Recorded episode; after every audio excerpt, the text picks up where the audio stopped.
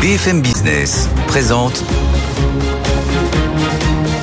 Edwige Chevriot, la grande interview. Bonsoir à tous, bienvenue dans cette grande interview, cette interview, ces interviews, ces décryptages. On va essayer de comprendre à quoi a servi l'intervention d'Emmanuel Macron, pourquoi est-ce qu'il a parlé à la veille de cette journée de manifestation euh, qui s'annonce très massive. Est-ce qu'il a marché sur la lune, pour reprendre l'expression euh, d'un syndicaliste, super profit? Est-ce que les entreprises euh, doivent passer à la casserole? On en parle avec deux femmes qui ne mâchent pas leurs mots. Agnès Verdier-Molinier, qui est directrice de l'IFRAP, Bonsoir Agnès. Bonsoir Edwige. Merci d'être avec nous et à côté de vous, euh, face à vous, comme vous voulez. Anne-Charlène Bézina, qui est politologue et évidemment constitutionnaliste. Bonsoir Anne-Charlène. Bonsoir Edwige. Euh, intéressant parce que la réforme euh, des retraites est devant le Conseil constitutionnel. Vous nous direz peut-être quels, quels sont les points qui pourraient être rejetés par le Conseil constitutionnel. D'abord, un petit avis comme ça. Comment est-ce que vous avez trouvé l'intervention du président Macron? Est-ce qu'elle a servi à quelque chose? C'est difficile de dire qu'elle a servi à quelque chose, puisque c'est vrai qu'il n'y a pas de message constitutionnel, il n'y a pas de message politique, pas de dissolution, pas de remaniement, euh, et finalement il n'y a pas même vraiment un message d'ouverture, il n'y a pas non plus complètement d'empathie d'un temps, donc la forme n'est pas forcément au rendez-vous, le fond était à peu près sans surprise, donc c'est une interview à laquelle on pouvait s'attendre dans une posture de fermeté, euh, le, le, président rappelant plusieurs fois le champ lexical de la nécessité, le fait qu'il mmh. est le seul à avoir le sens de la réalité et de l'intérêt général.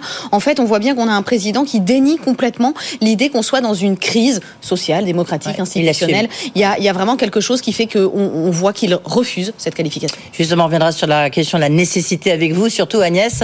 Euh, comment est-ce que vous avez trouvé l'intervention du, du, président Macron?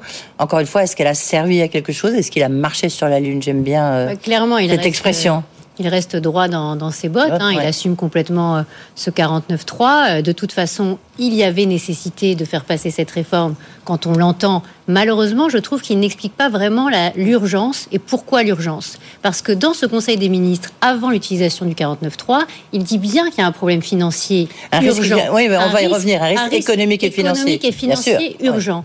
Et ça, il n'en parle pas. Hmm. Et c'est dommage parce que ça aurait beaucoup mieux éclairé les Français, euh, nos compatriotes. Pourquoi? Parce que finalement, on leur a parlé de 2027, de 2030, voire de dates encore plus lointaines euh, pour eux, alors qu'en réalité, Edwige, on ne doit jamais dissocier le sujet de la réforme des retraites du sujet de la dette.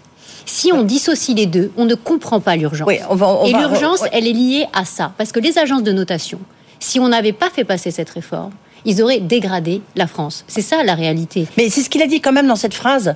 Euh, à un moment, il a dit les Français, on a peut-être à cause, c'est peut-être l'effet Covid, qu'il en coûte, on a un peu tendance à s'abstraire de la réalité. Principe de réalité. Les principes de réalité. Les Français, les partis, les syndicats, en réalité, il a un petit peu euh, euh, martelé l'idée qu'il était le seul à garder ce cap, mais je rejoins euh, néanmoins, encore une fois, on, se rend bien compte qu'on a un président qui essaye de faire de la pédagogie et qui y échoue, puisque au fond, cette nécessité, cette urgence, il a plusieurs fois employé, je crois, 11 fois dans le discours, le sens de l'intérêt général, en disant, je suis prêt à, en quelque sorte, sacrifier ma propre personne à l'autel de l'importance de ce sujet. Mais néanmoins, euh, encore une fois, il n'a pas connecté sa base sur cette nécessité. Donc c'est là le, le problème de rencontre politique. Il ne l'a jamais expliqué de manière pédagogique. On a, et d'ailleurs, moi, quand je voyais les membres de la majorité en off et que je leur disais, mais enfin, expliquez ce problème des marchés, ce problème de la dette, de la charge de la dette, des taux qui vont monter sur la dette, ils me répondaient, tu as raison, c'est le vrai sujet mais on ne peut pas en parler.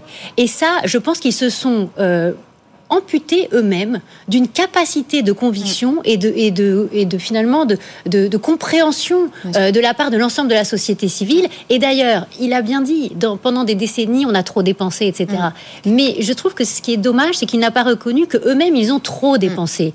Et que finalement, ils ont quoi qu'il en coûte. C'est le quoi qu'il en coûte. Oui, mais ce quoi qu'il en coûte, il était très français, extrêmement français. Euh, on, a, on a vraiment. Euh, ah oui, on a même encore récemment sur la, la question du, du coût de, de l'énergie. Absolument, mais totalement sans compter avec des chèques à gogo mm. euh, qu'on n'arrive même plus à compter tellement il y en a eu. Euh, le Covid lui-même, c'était de l'ordre de 140 milliards de dépenses budgétaires. Euh, et, ça, on, le sait, plutôt plus que dans les Mais autres pays. C'est ça qui a peut-être empêché la compréhension de cette, de, cette réforme. Parce que les syndicalistes, je recevais encore François Omril, mm. bah, et d'autres qui disaient, mais attendez, 10 milliards aujourd'hui, à l'aune de tous les chèques qui ont été faits, Mais à quoi ça sert Mais justement, Enfin, où est le problème C'est là que, Oui. que, en fait, il faut réunir les, les deux sujets et expliquer que c'est parce qu'on a complètement lâché les vannes pendant le Covid et avec la crise Mais énergétique. c'est venu trop tôt, en fait, cette que- réforme, non. Mais non, mais justement, c'est l'urgence, elle est, elle est à cause Oui, de, de mais- ces, de ces dépenses sans compter. Et, et finalement, aujourd'hui, pour montrer, parce qu'on est, on est parmi quand même les pays de la zone euro qui ont le déficit budgétaire le plus important, Oui, bien sûr. 5%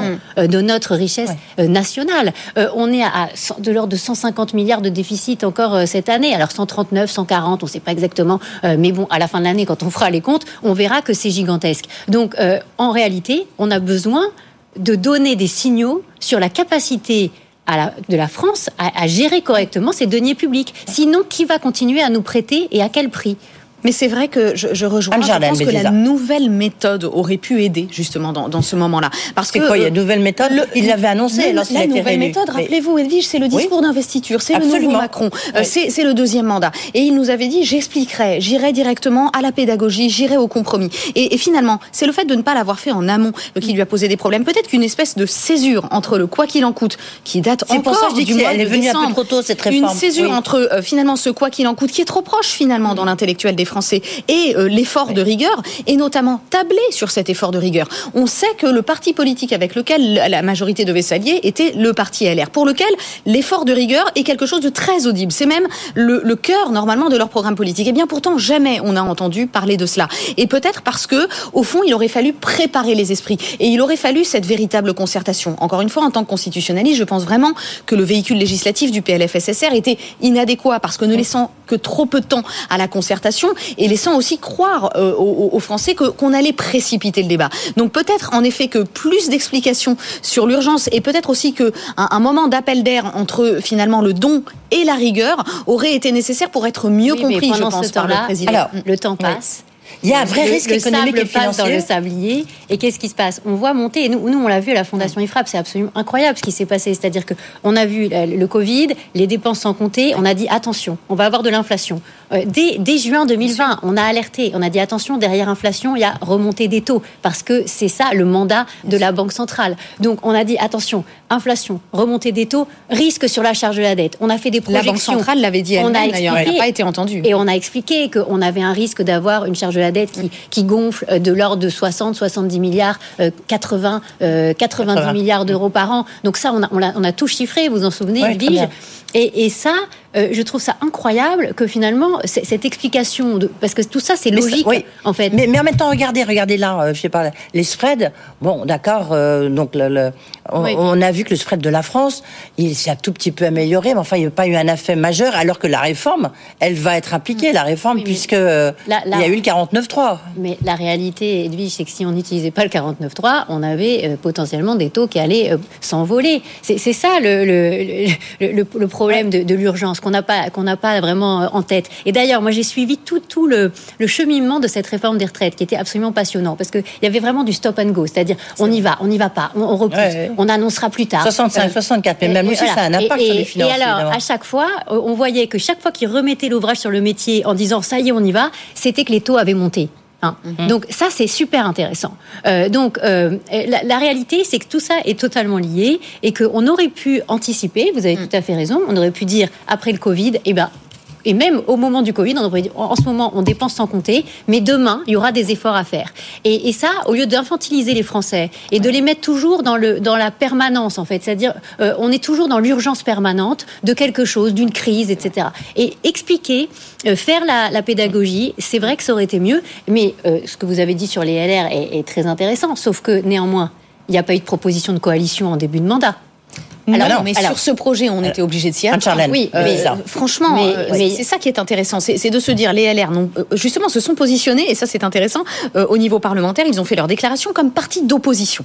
Donc ça, de toute façon, on ne pouvait pas s'attendre à en effet ce qui est une un espèce de contrat majoritaire. Ça, je vous rejoins largement. Mais néanmoins, euh, sur un point où on va parler de rigueur, où on a parlé de cramer la caisse pendant toute la campagne présidentielle, si le parti des LR n'est pas un soutien à ce moment-là, on peut se demander comment politiquement il oui, peut encore euh, avoir une cohérence de, programmatique. Et j'ajoute aussi euh, que par rapport au quoi qu'il en coûte, par rapport à l'effort de rigueur, peut-être que le projet de budget de cette année et le projet de budget social de cette fin d'année aurait pu commencer à annoncer cette couleur. Parce que c'est vrai que on a eu une discussion financière de l'automne qui a été absolument morose. 10 49.3, pour le coup, qui sont passés totalement inaperçus. Pourquoi? Parce que euh, la, la, la majorité n'était pas tellement entendue sur le champ lexical de son budget. Mais c'est vrai qu'utiliser ce budget pour commencer à annoncer peut-être un message Oui. de rigueur, on aurait pu y penser, notamment parce qu'il y avait Ça cette préparé le terrain, peut-être. Et on aurait peut-être pu préparer un petit peu le terrain. La crise énergétique, c'est vrai qu'on l'a à nouveau écouté à coups de boucliers, etc. Mais peut-être rappeler aux Français tout simplement que ces boucliers sont des mécanismes provisoires et très dangereux pour l'économie. Tout ça, ça aurait pu faire partie de la discussion budgétaire de l'automne, d'autant que les 49.3 étaient là pour aider. Et on a le sentiment qu'en fait, le, le- le gouvernement s'est laissé un petit peu Je- prendre je de revenir Dernier point là-dessus, parce qu'après, il faut qu'on avance. hein. de- de Je vais faire comme. Emmanuel Macron. Il faut avancer, hein, pas d'immobilisme. Un détail de l'intervention du président de la République. Il a dit Je demande à ma première ministre d'élargir sa Oui. majorité. Et il a dit aussi J'ai essayé plus ou moins de créer une coalition Ouais. au début de ce mandat-ci. Mais à quel moment est-ce qu'il a demandé de créer une coalition au début de ce mandat? Il a même ajouté, ça n'est pas notre esprit, ça n'est pas oui, ça français. il l'a dit avant. Et ensuite il a dit plus tard, euh, nous euh, finalement nous avons essayé de mettre en place une coalition. Moi franchement, je suis ça comme vous tous les jours. Je n'ai jamais entendu parler de, de, de proposition de coalition. Et même en ce moment. Et de compromis, ça aussi, ça Mais- les syndicats et même- mais et même en ça, ce ça moment. fait hurler Laurent Berger qui dit mais pas du tout, nous on avait des propositions, euh, il n'y a eu aucun compromis recherché. Mais même en ce moment, Ouais. alors que Gérard Larcher, euh, Retailleau ont fait le job Ouais. euh, au Sénat sur une réforme qui, de toute façon, était même pas géniale, hein, euh, parce que 64 ans, on- il, aurait fallu Très décousu à la 65. fin, en plus. euh, on, a, on fait beaucoup On moins d'économies que prévu, etc. Mais néanmoins, on serait dans n'importe quel autre pays d'Europe avec cette culture justement Ouais, euh, de la coalition. On aurait déjà une coalition. On, Ah on oui, mais pourrait on- faire on passer pas les cette textes. culture, comme on n'aurait pas ce problème du 49.3. Et finalement, cet avantage du 49.3, il est aussi un handicap. Bien sûr. Parce qu'il empêche de faire, de- d'avoir cette culture De du chercher, compromis. de rechercher, Et voilà. Ouais. c'était tout l'enjeu de la et la majorité majorité relative. Il y a des cohabitations chez nous, mais il n'y a pas de coalition. C'est ça. Oui, mais la majorité relative se comporte comme si elle était absolue. Exactement. Et donc là, c'est là qu'arrive le problème. C'est là qu'arrive Donc le problème. si on veut vraiment se projeter dans un quinquennat qui n'est pas mort aujourd'hui, C'est ça. il va quatre créer là le compromis et créer une vraie coalition à un moment. Alors, parce moi, que, je euh, c'est- parce que sinon, on va se retrouver dans Agnès une situation Verdier-Molinier, de- une qu'on a question- connu de blocage. de, De blocage, blocage et et, d'immobilisme. et finalement de, de non-gestion. euh, du- Et il ne faut du pas Parlement. d'immobilisme, justement, c'est bien ce qu'a précisé le, le président. Un point très important, puisque vous êtes constitutionnaliste, la réforme, le président l'a dit, elle est devant le Conseil constitutionnel. En effet. Quels sont les points qui, selon vous, pourraient achoper, pourraient être rejetés par le Conseil constitutionnel. Est-ce que c'est des points clés? Euh, Est-ce qu'il y a des traitements inégalitaires? Qu'est-ce que vous voyez, vous, comme achoppement. Il y a beaucoup de points en question et les- la saisine d'ailleurs de- de- des partis d'opposition est très dense, notamment parce qu'il y a une première chose, c'est est-ce que l'article 47.1 a été utilisé à bon escient? Est-ce que véritablement on avait besoin d'un projet de loi de rectification de la sécurité sociale pour l'équilibre de le cette année? premier point. Alors ça, c'est le premier point, mais sur lequel je pense pas qu'on peut vraiment attendre une censure totale euh, de la part du Conseil constitutionnel. Deux censures totales pour des motifs de procédure sur toute la Ve République. Et en plus, il y a euh, évidemment certaines dispositions qui concernent l'équilibre de cette année, donc il y a toujours moyen de, de se rattacher à ça. Autre grief qui est utilisé par les requérants, l'absence de clarté et de sincérité et d'intelligibilité, même dans ce débat parlementaire, puisque c'est la vérité, on a été Ça, ça peut être prisé un argument de l'international, et c'est une norme qu'a dégagé le Conseil constitutionnel en 2015. Euh, néanmoins, la vérité, c'est qu'il n'a Alors jamais censuré sur ce fondement. Donc encore une fois, est-ce qu'on peut attendre de lui quelque chose là-dessus? Moi, j'en suis pas convaincue. Néanmoins, il y a quelque chose sur lequel le Conseil est très scrupuleux. C'est les domaines, c'est-à-dire que ce projet de loi de financement de la sécurité sociale a un domaine défini par la Constitution et la loi organique, et un projet de loi de réforme de, des retraites par nature déborde de ce domaine. Et donc beaucoup de dispositions, je pense notamment à l'index senior, je pense au CDI senior, eh bien débordent très largement le véhicule financier. Et donc le Conseil constitutionnel, à mon avis, est très attendu et le fera certainement euh, sur la censure de ce qu'on appelle ces cavaliers sociaux, c'est-à-dire ces dispositions qui n'ont rien à voir avec un projet de loi de financement de la sécurité sociale. Donc je crois que sur le plan procédural, il y aura des censures de tout ce qui déborde de l'équilibre de cette année. Sur le fond, on peut peut-être regretter que la saisine n'est- n'est pas, en tout cas, il n'y a pas eu beaucoup de communication politique autour du fond, mais il y a des questions qui se posent autour de l'égalité devant les charges publiques. Euh, pourquoi, par exemple, distinguer en fonction des années par rapport à la carrière? Est-ce qu'il y a vraiment un critère? C'est le Conseil qui dit ça, objectif et rationnel. Il y a des choses que le Conseil constitutionnel pourra examiner, même si, d'ailleurs, les requérants ne les critiquent pas, puisque le Conseil s'autorise à aller chercher lui-même dans tout le Oui, projet. mais il est quand même vrai. Donc, il y a- il y a- il y a des choses à voir. moins censuré que ce à quoi s'attend. Moi, je ne crois pas du tout à la censure totale, une en tout cas. censure Ouais. totale. Ce seront effectivement des cavaliers. Et puis par ailleurs, toutes les questions d'années d'équité devant la charge publique, etc. Ça, ça va passer. Ce, ce sont aussi des questions qu'on pouvait déjà se poser avant la réforme. Parce Bien que, sûr. euh, donc parce qu'il y avait déjà des questions de dispositifs carrière longue, d'équité homme-femme, etc., etc. Donc euh, la- de toute façon, on sait très bien fait partie que de nos loi, de systèmes de, façon. pension sont tout à fait inégalitaires. Pourquoi on n'applique pas la clause du grand-père pour les agents de l'État, des collectivités clair, et des hôpitaux, alors qu'on l'a des régimes spéciaux pour la RATP alors, Donc les gens de l'État qui travaillent pour l'État, c'est un régime spécial puisqu'ils ont le calcul Ouais. sur les six derniers mois au lieu des 25 meilleures années et de toute la carrière pour la retraite complémentaire. Pourquoi est-ce qu'on a une retraite Mm. par capitalisation pour les agents publics sur les primes? Donc tout ça, euh, le Conseil constitutionnel, il peut pas. Il est obligé d'en euh, tenir compte. euh, oui, Bien sûr, oui. il peut pas considérer Oui. qu'il y a une équité totale dans la situation actuelle Je, con- conçois largement et je vous rejoins puisque pour moi l'inégalité fait de toute façon partie de la Constitution et de la loi. Le Conseil Mm. le reconnaît lui-même. Euh, néanmoins, je pense qu'il a un message à faire passer. C'est que notamment euh, l'idée de choisir le PLFSSR pour toutes les réformes des Le retraites projet de de financement de la sécurité sociale. Projet de loi de financement de la sécurité sociale rectificatif Oui, en le. R est important. Euh, le R est important. Euh, nous, nous fait dire qu'il il faut que le Conseil envoie un message pour que les gouvernants sachent que toute réforme sociale ne pourra plus passer par ce véhicule. Et je pense que notamment le message des cavaliers sociaux, ce sera celui-là, un message reste un peu la- ça reste la Là, on a parlé de constitution, mesdames. Voilà. Ça reste la question du 49.3 et donc euh, Constitution, ça nous ramène à la question d'une Je coalition. parler de exactement. justice sociale, c'est un point important, mentionné par Le le, président. président. qui a dit qu'il y avait un besoin de justice sociale. Et du coup, il dit, mais par rapport au super profit, il faut qu'il y ait une taxe euh, exceptionnelle sur les entreprises parce que elles ont fait des tels profits que du coup, elles euh, rachètent leurs actions et là on a eu reçu des tas de patrons du CAC 40 et pas que qui rachètent effectivement leurs actions. Agnès Verdier-Molinier, un, qu'est-ce que vous en pensez? Est-ce qu'il a raison? Est-ce que c'est vrai? Est-ce que vous avez d'abord un, un chiffre? Je vous l'avais demandé, mais je sais pas si Ah là oui. le sur... Ça représente combien en 2022 hein, Surtout, ça a été très Alors. impressionnant. Je vais refaire le, le fil.